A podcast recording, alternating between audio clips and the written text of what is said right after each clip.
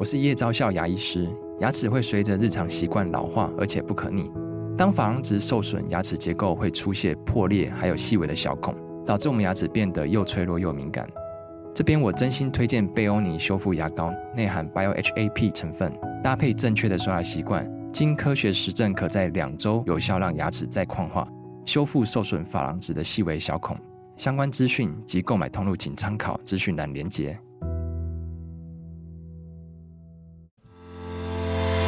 好你点进来听，刚好我想说点什么。大家好，欢迎收听《刚好遇见你》，我是赖芳玉。每集我将为您带来轻松、舒心跟专业的多元角度，我们一起来聊天吧。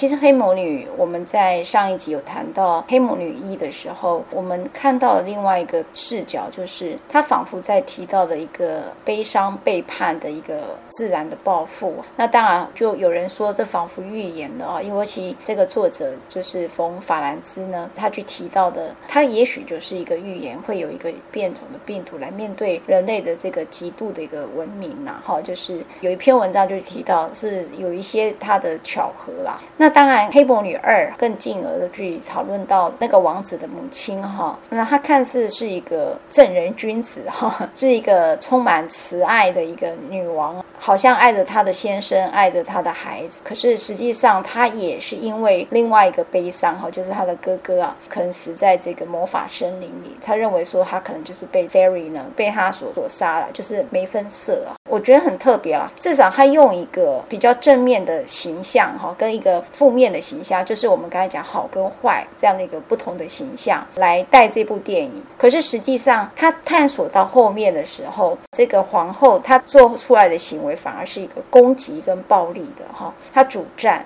那他让国王就因此而沉睡了。然后呢，他对他的孩子也是，最后他是用欺骗的，用谎言的哦。那他其实就是要对抗这个魔女。我觉得蛮妙的是，Eric 把这几个点都连在一起的时候，哈，你会看到一个图像。那个图像是什么？你看似光明的，可能它是内在是黑暗的；你看似它是黑暗的，可是它内在是光明的。如果大家再去看哦，他再度放弃了爱这件事情，是因为所谓的他的女儿哈，这个公主啦，因为他选择了相信说这个国王再去沉睡的时候是来自于啊梅瑟芬的诅咒，可是实际上不是哈，实际上是那个王后啦。那么因为这个误会，他再度被自己的女儿给背叛的时候，他认为那是个背叛，那是个创伤，那么他就拍着他一对翅膀就破窗而出哈，就离开，然后后来又。受伤了，受伤是他找到他的族人了哈，暗夜之族，所以他再回到他，像回到他的家吧，我是这么去理解啦。我我觉得最妙的是，他带着更大的魔法回到了皇宫的时候，他其实那一刻的魔性还是在的。那时候我记得这个公主，她阻止他的暴力跟攻击的时候，眉飞色呢，她就说：“你不知道我是谁。”然后这个公主说：“不，我知道你是谁哈，你是我的母亲哈。”那这个母亲的那个爱哈就被唤醒的时候，当这个王后用一个想要毁灭掉或歼灭掉这个眉飞色的时候，她就是马上保护住了这个公主，她的爱再次回来。当爱再次回来的时候，你会发现什么？她变成了凤凰重生了。我觉得它这个意象都非常棒。我很抱歉，我做了一些剧透，你们还是可以去看了哈。因为我觉得他看个十遍，你大概每一次都会有不同的感觉哈。那么从我们上一集在讨论，其实疫情带来让我们把里跟外翻出来的那个地方，它可能就是赤裸裸的，可能是很疼痛的哈。因为当你的里翻出来而去面对了这个事情的时候，你你其实可能会是疼痛，可是。可能它就是一个生命的一个历程，你不断的去经历那个历程，然后扩充你的意识啊、哦。所以我反而觉得，Eric，你的点让我看到了另外一个，就是光与阴暗的地方如何去做整合。我感觉到的是这一段，当然还蛮妙的哈、哦。我们刚才讲那个王后，仿佛你以为她是在这里头。代表的恶哈，就刚才我们在讨论到恶是什么的时候，可是实际上，它那个恶的背后，其实它是另外一个创伤哈，也就是你你不会看到真正的恶，你你也没看到真正的善，是不是？这是一个生命的原貌呢？很多人都戏称荣格其实是他当时跟弗洛伊德决裂的原因是他发现了一些呃比较超自然，或者是一些像是呃神秘学，或者是像共识性这些概念。那弗洛伊德跟他斥他说，其实我们是科学家，应该就是信奉的是科学哦。但我们不是说神不存在，嗯嗯，但是我们应该走科学路线。所以他们是真的最核心的某个点是从这边。也接下了一些一些一些岔路，这样子。弗洛伊德完全几乎是把荣格视为自己的接班人，视如己出。嗯，但是一个孩子去反抗自己的父亲的这个原型的形象，其实是一个孩子的成年里，成为一个人必要的象征。嗯，所以一个孩子为什么一直有这种所谓的伊底帕斯情节，或者是他没有办法长大，其实是他内在没有办法正视自己的出生。比如说否认他的，有的人是否认自己的国籍，嗯。哦，你可以有的人装的很像 A B C，然后装一个一个口音，装那个 A B C 的音这样，然后跟大家说哦，我们是哪哪边跟哪边回来，然后我去那边读书啦这样子，然后就都否认了自己所有的整个脉络，这个东西就很像荣格，他也不得不否认他来自精神分析，他自己又创了一个心理分析，就也好像 Aurora，他一开始没有办法去承认。Maleficent 这样子的一个人家看起来像恶魔的人，就是自己的母亲。嗯，所以是他把这个东西投射出去的时候，比如说可能都是呃 Maleficent 的东西，但他就被误会了，就是他他被投射，以致他承受了一个不是他的东西。所以我们在呃心理学上，就是我们把内在的坏客体投射出去，请这个 Maleficent 去去担任了这样子。是，但是你会发现，爱这件事情，当我们被受造的时候。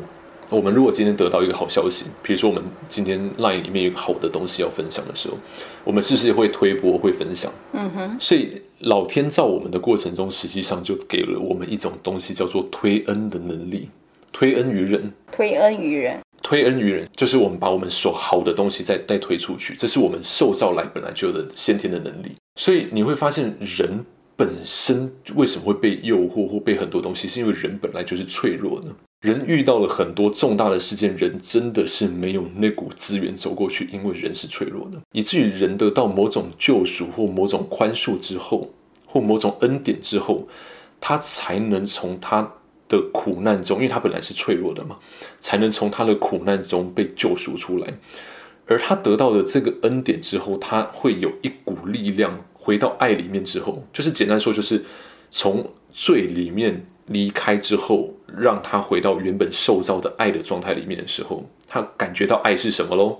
他的心轮会转动了，会感觉胸口暖暖的，这样子对人是有爱有感觉的。或简单说，把人当人看的时候，把人放在心上的时候，他就开始会做一件事情，就是积极的入世，入世间，嗯、然后把所有他经验到的这股满出来的东西推恩给所有的人。嗯，那去敲别人的心房。最近看到一句很好玩的话，他说。所谓的投射，这个心理机转，就是扭曲了推恩的能力。哦、oh，OK。对，我们以为我把我好的东西给你，但是实际上你根本不需要啊。嗯嗯。父亲强加了孩子说，你就是要做这个东西，然后追随我的衣钵，跟随我的这个事业体，不能有自己的自由意志，你不要走你的路。我把我最好的江山都给你，这样子。嗯。但是父亲实际上是把他自己的形象投射给孩子啊，那个不是爱啊。嗯那个叫做扭曲了他的推恩能力，所以他的投射就是对推恩能力的一种扭曲。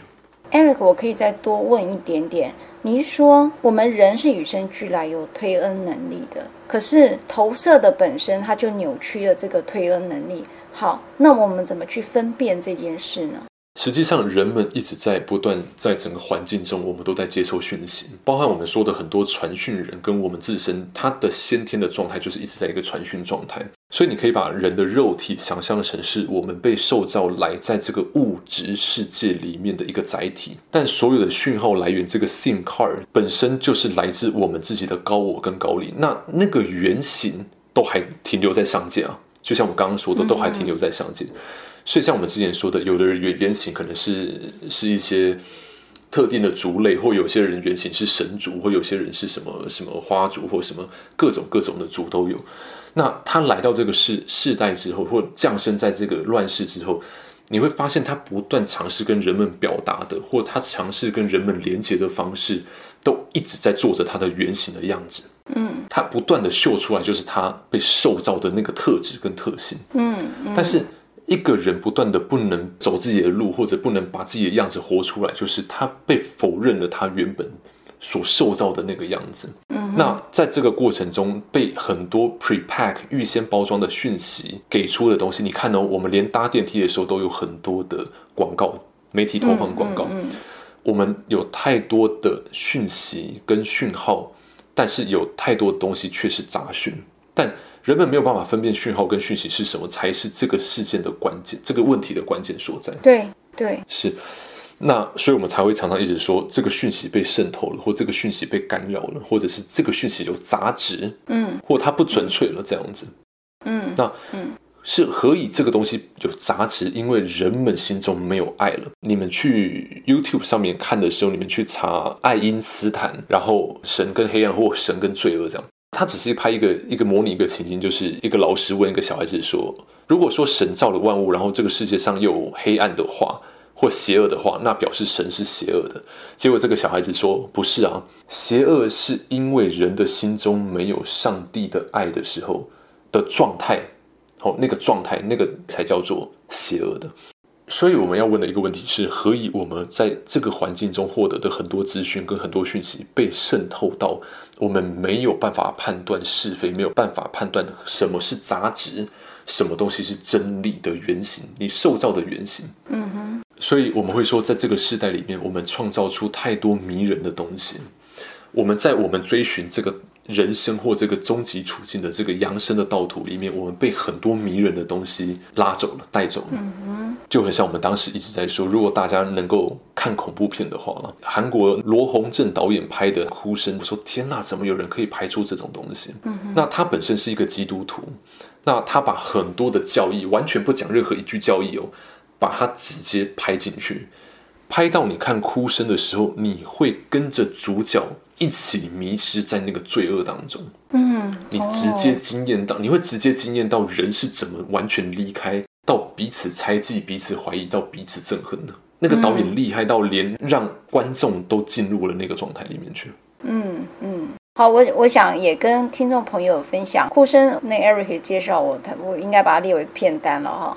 那他哭声这部电影，我稍微介绍一下哈。这个确实他用了一个文案，我觉得这句话就是悲伤总是来自于人性脆弱和信仰的崩解哈，好像跟 Eric 所说的是是一样的哦。这个哭声这部电影呢，他还在讲了故事，他说在韩国某一个偏远的山村，那生活不富足，那么长久以来都很安宁无忧啊，人们不知道危险的逼近，直到某个晚上，村中发生了杀人事件，破坏了这个宁静啊。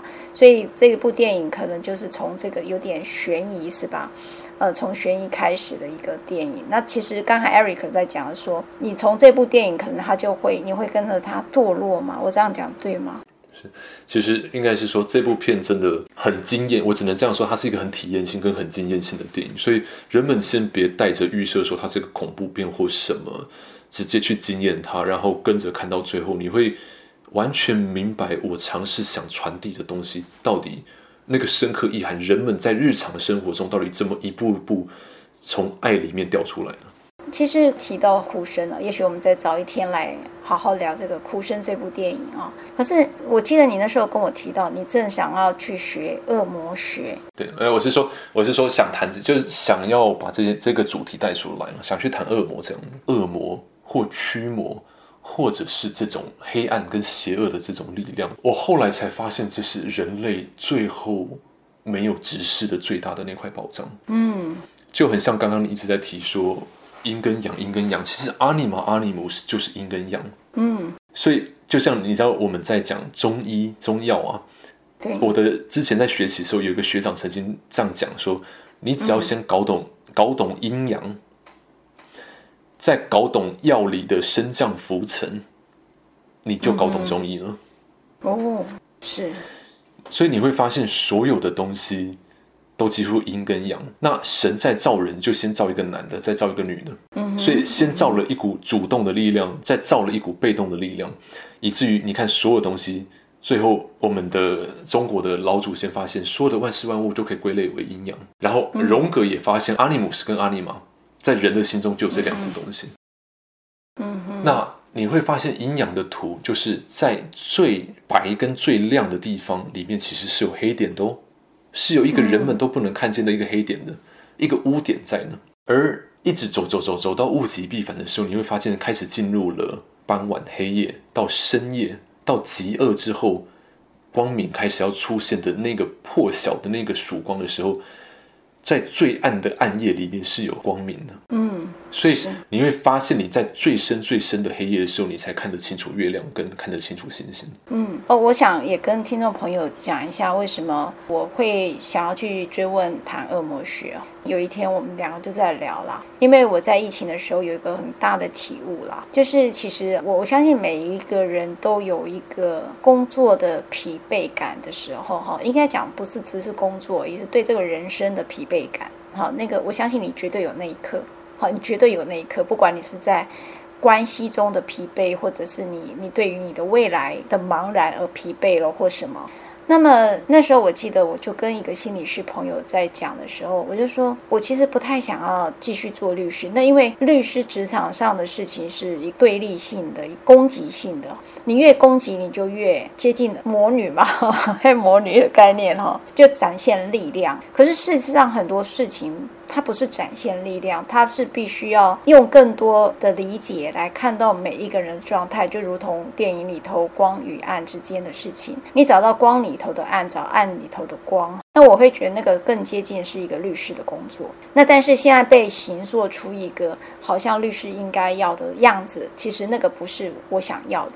那么我理解了那个内在与外在的距离，所以我极度的疲惫，因为我不断的要在这里找到一个平衡。那我记得那时候我那个心理师朋友说：“那赖旭，你为什么不放掉？你既然如果对呃所谓的律师的这个工作上有这样的时候，你为什么不放放看？你不丢丢看呢？”那我那时候听到丢掉，我我其实愣了一下。他说：“也许丢掉之后没有你想象中不好，也也许你丢掉之后也没有你想象中好。哈，他也许是来自于很多我不知道那个叫理想化生活，就如前面在讲的哦。当时他讲的丢丢看，其实也就是一个好多年前、好多年前的一个对话。可是我觉得这个疫情的时候，他就是让我丢丢看，迫使我改变现状，就是牢骚话不断的一个现状。” OK，我让你丢丢看，那你的感受是什么？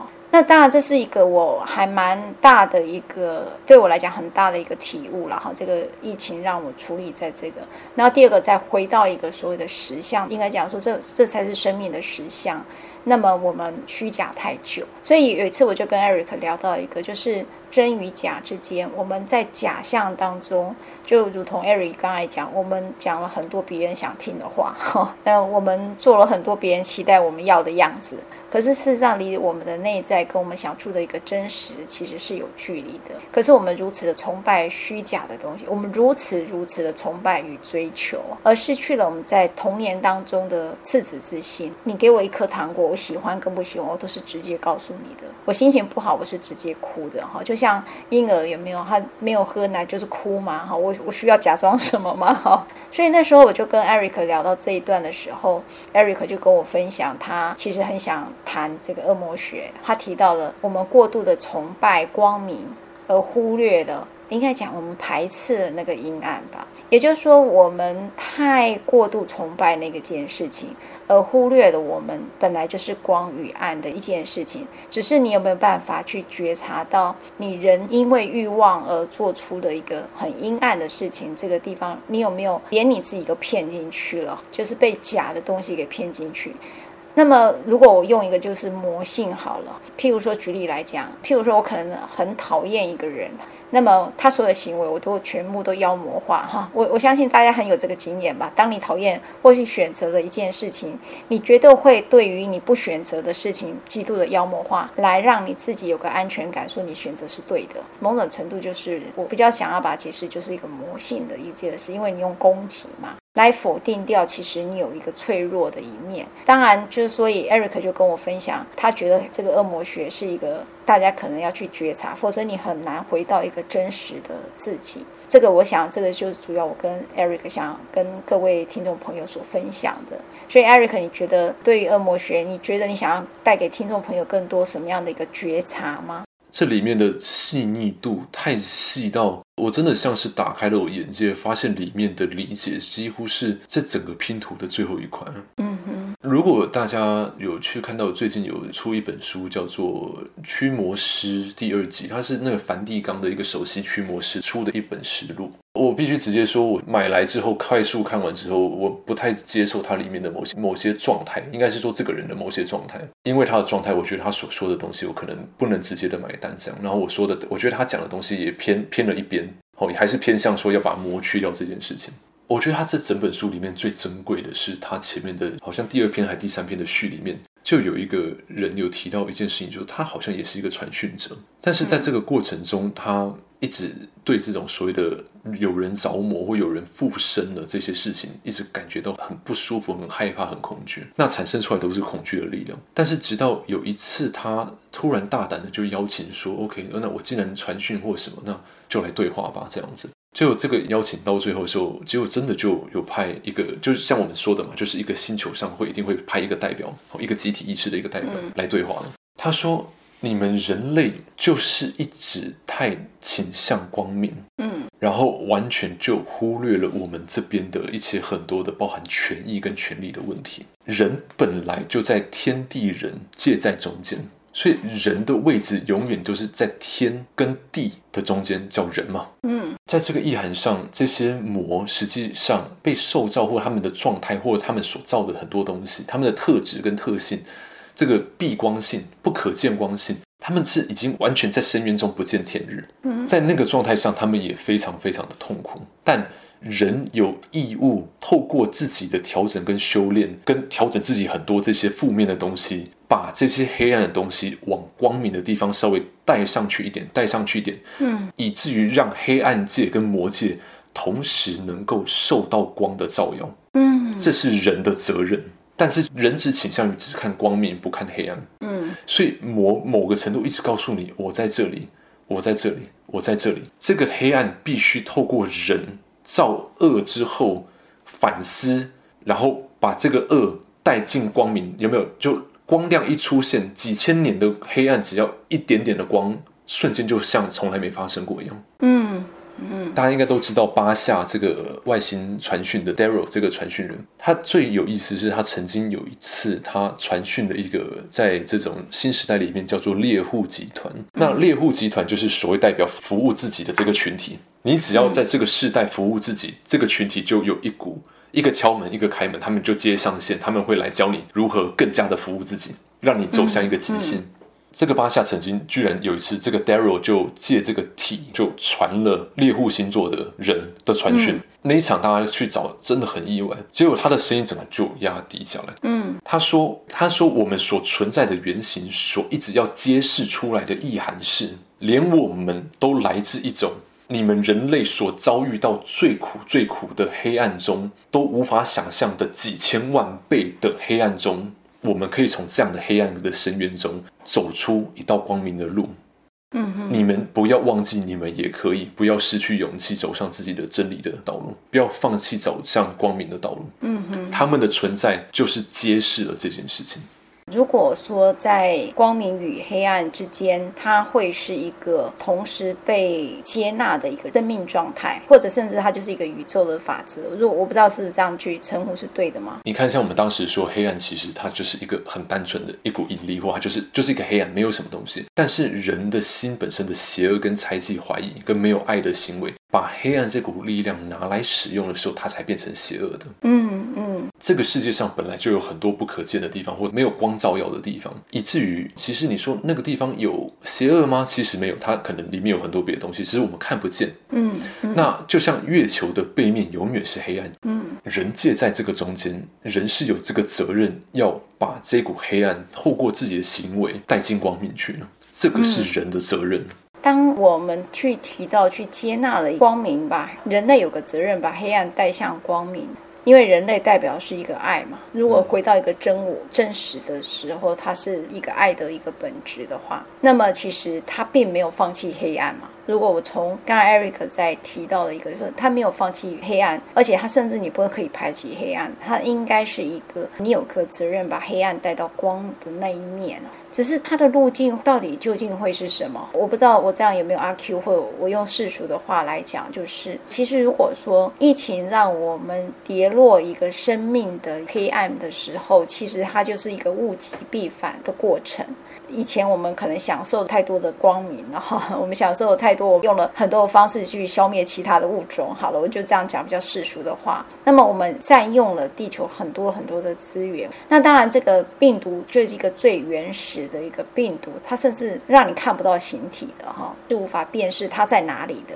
所以你用人类原先的塑形旧有的模式，其实你是很难发现它在哪里。那我觉得这个也就是一个大自然的一个反扑的可能啊。但是它或许就是提醒了，在你跌落到一个黑暗，让你的文明都停止，就像睡美人一样哈。让你睡着的一个状态下，到底要怎么去唤醒你这件事？今天是用黑魔女来唤醒了她的 true love，也就是说，一个黑暗的地方，她找到一个光明，就是爱这个很人的一个本质的时候，其实她就唤醒了呃这个睡美人。也许 maybe 我可以讲，她叫人类吧。那么她也许就是一个暗喻。因此，我会想要问 Eric：当把黑暗唤醒这一件事，应该讲说有责任把它带到光的这件事，也就是我们代表那个 true love 的时候，好，我无论你是用王子，或者是你用什么样的形体来讲。那那个路径又会是什么？其实，如果我们一直在讲扬升、扬升这件事情，实际上我们在讲的是说，人要从这个唯物的第三，然后这种所谓三维的空间，要扬升到一个比较精神的世界里面去的过程中，其实扬升这件事情的原型的象征是翅膀。所以你会发现，近期有很多很多的翅膀的象征都出现了。你在环境中有很多翅膀的共识性会出现。打比方说，迪士尼最近在 Marvel 一直在讲的比较红的，目前在最强档的电影，实际上是猎鹰，是 Falcon，是猎鹰。嗯、迪士尼这部猎鹰在传递的东西是，它实际上是一个。反政府的组织，但是这个反政府组织，他们最早的原初是一个，她是一个孩童，是一个小女孩，她只是想号召一股力量，去人民能够去站起来，去帮助弱势，很像 Robin Hood，它里面提的是像那个罗宾汉一样，去劫富济贫，去反政府，结果他去。做了很多，慢慢又开始杀人、说谎，产生很多很多的很邪恶的事情，这样就变成一个反派角色。结果在过程中，猎鹰实际上尝试去跟他去 negotiate、去商讨的时候，他们真的去理解到为什么他要做这件事情。到最后，这个小女孩、这个反派死掉之后。结果政府机关他们原本要启动的一些法案或什么东西，结果猎鹰就当着所有的人民，因为他本身是个黑人，但他却拿起了代表美国这个老鹰的盾牌，美国队长的这个盾牌。你会发现里面一直在讲老鹰，一直在讲翅膀这件事情。他后来跟这些议员在这公开的场合就讲了一些事情，是说，他说这些恐怖分子绳之以法了吗？或者这些恐怖分子怎么了吗？这样，嗯、这个猎鹰就说，不要再讲这种词了，不要再讲什么黑人你啊我啊恐怖分子啊，或者是一些什么流浪汉啊，或者同性恋啊，都是因为这些标签在让人跟人之间决裂跟隔开呢。你今天有这个人想尽办法，千辛万苦，就是要推翻你们这样的政府。你今天不。停止这样的动作，就会有二点零的，会有三点零的这样的人会跑出来要推翻你。嗯，请停止这样的分裂，请停止这样的东西。嗯哼。所以刚刚实际上你会发现，所有的翅膀的原型，它有一个很大的关键，就是在麦克大天使的这个翅膀，实际上守在的就是每一个层，就是在物质界到灵性界中间的这个阈值。好，这个临界点，嗯，他们不会让所有任何的临界的东西有办法侵入进来到这个物质界，也不会让物质界的人可以直视真理或者直接跳入临界里面去。他是守在中间的，所以他的那双翅膀实际上是像钢铁般的那把剑跟翅膀是挡在这边守护真理的这这个原型。大天使麦克的原型实际上就是。临界值的守护者，边界值的守护者，以至于我们在扬升的过程，我们会直接的先撞到的是自己的阴影，之后我们第一关所谓的审判，我们到底有没有办法被扬升收割进入第四密度，完全就取决于你到底怎么去面对这一个关卡，你是否有办法跨过那个坎。嗯。哇，我觉得今天 Eric 讲是一个更深刻的议题啊，我自己这么看了，疫情也是应该把我们带到一个这么深刻的对话里。这个深刻的对话里头，觉得大家可以用各种方式去理解，但它绝对是一个生命的一个对话。Eric 试着从好多的一个电影来告诉我们光与暗之间，或阴与阳之间。我我这样讲，我不知道对不对。然后 Eric，你也可以修正我。当我们过度的去依赖那个阳，或去依赖光明，而忽略了我们的阴柔，或者忽略了我们的阴暗，或者是无法去辨识的一个魔性。哈，这我们当然如果从恶魔学来讲的话，可是我我会认为说，也许 maybe 新冠病毒就是那个让我们要找到 true love 的一个关键点。好，我我自己这么浪漫去理解这个事，所以我觉得，如果大家对于 Eric 刚才所说的不是太理解的话，像我一样反复听哈，反复听你会用一个体悟。那那个体悟是我一定要再跟大家在做，跟包括也跟 Eric 分享，就是以前我听也好，或看阅读也好，其实都没有像这次的疫情让我那么直观性的，也就是说，它不是一个被包装的。你看，我都活了五十岁了，我才去经历了形同第三次世界大战的一个边界吧，或者是你把它丢到一个生命的裂缝。相信很多人现在都被丢到裂缝，尤其家人如果有确诊，或者是你正有确诊，那么你正面对生离死别的话，我相信更是在生命的裂缝当中。那我有一个理解，有时候在生命当中最黑暗、极黑的时候，在那个裂缝的时候，也许就是一个最神圣的状态，神性其实就在那个时候，也是就是出来。嗯，我这样理解是对的吗？其实你会发现，大部分的人都还在玩一种猫捉老鼠的游戏。嗯哼，整个时代在整整整个在这个环境中，大家都还在猫捉老鼠。嗯嗯，都没有任何人真正的去 critical 看到人的真实跟真相到底是什么东西。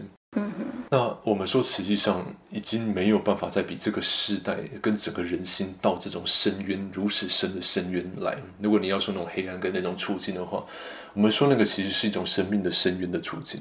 那我们真的是像集体在这种深渊里面是的状态。是。所以如果大家真的不能理解魔性、魔性或魔讲的很像太玄的东西，我讲一个很可爱的东西给大家听。我前几天刚好去打疫苗，然后我对这个疫苗真的是非常反感。我一路烧了六天，都三十八度多，三十八度烧了六天。大家说，如果你烧超过四十八小时，你一定得去就医。然后身边的人说啊，不舒服要看医生，不舒服看医生。有一个很奇怪的问题是，你有没有想过，如果你发烧根本没有任何诊所，没有任何的。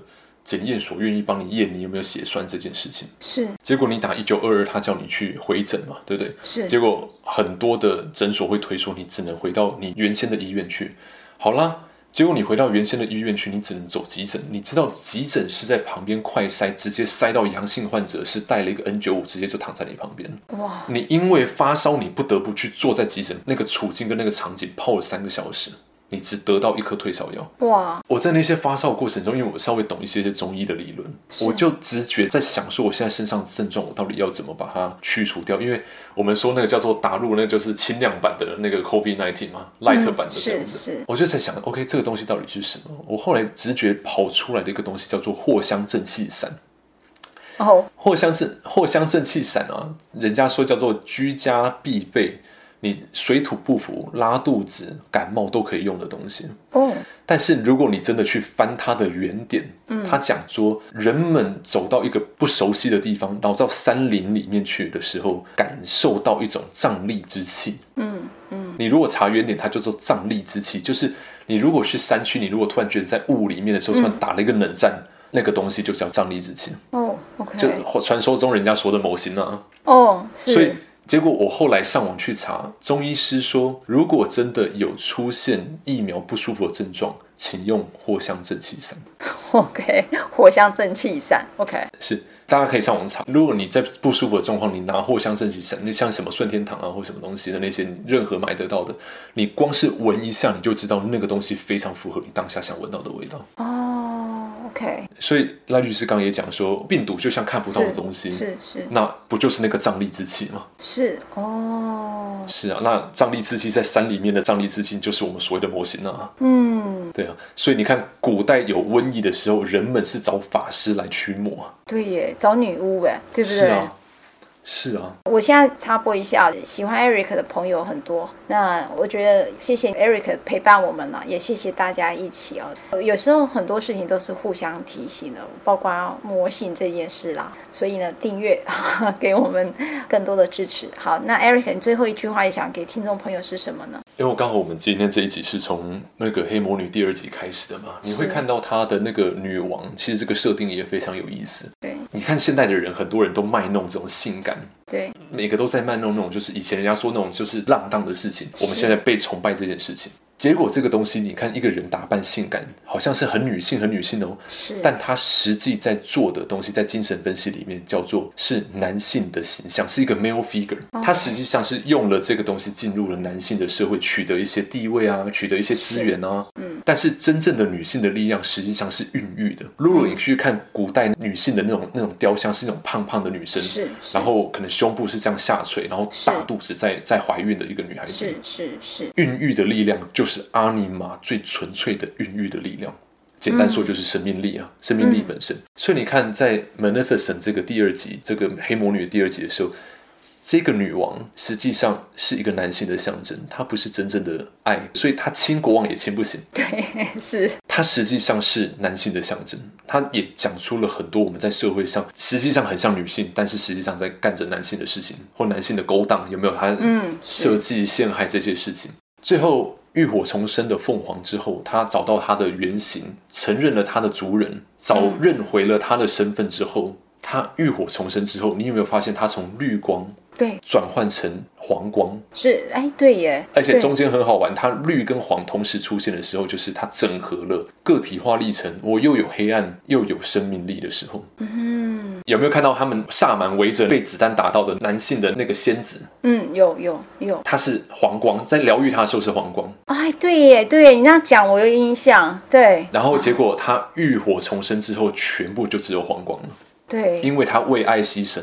哦哦，对他为爱牺牲是哦，就连起来了。绿光完全不见了。结果你看他最后所施展的魔法，魔法完全是中性，但他最后使用的东西是让整个。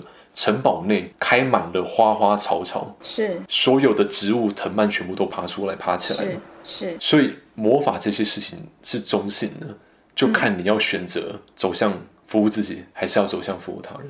是，所以今天最后一句，Eric 会想要说的是，我要说说完了，你 说完了，OK。好，其实简单说了，就是要知道，就是。如果大家一直没有办法理解，我们一直在讲这个什么恶魔、恶魔、恶魔是什么意思的话，我没有办法理解这个魔性是什么意思。简单说，它就是一股反生命力，好，就是不要存在，不要活着。如果去除掉这些事情之后，你会发现生机跟孕育的力量，很多的力量会被拿来作为和平共处或拿来生育万物的力量。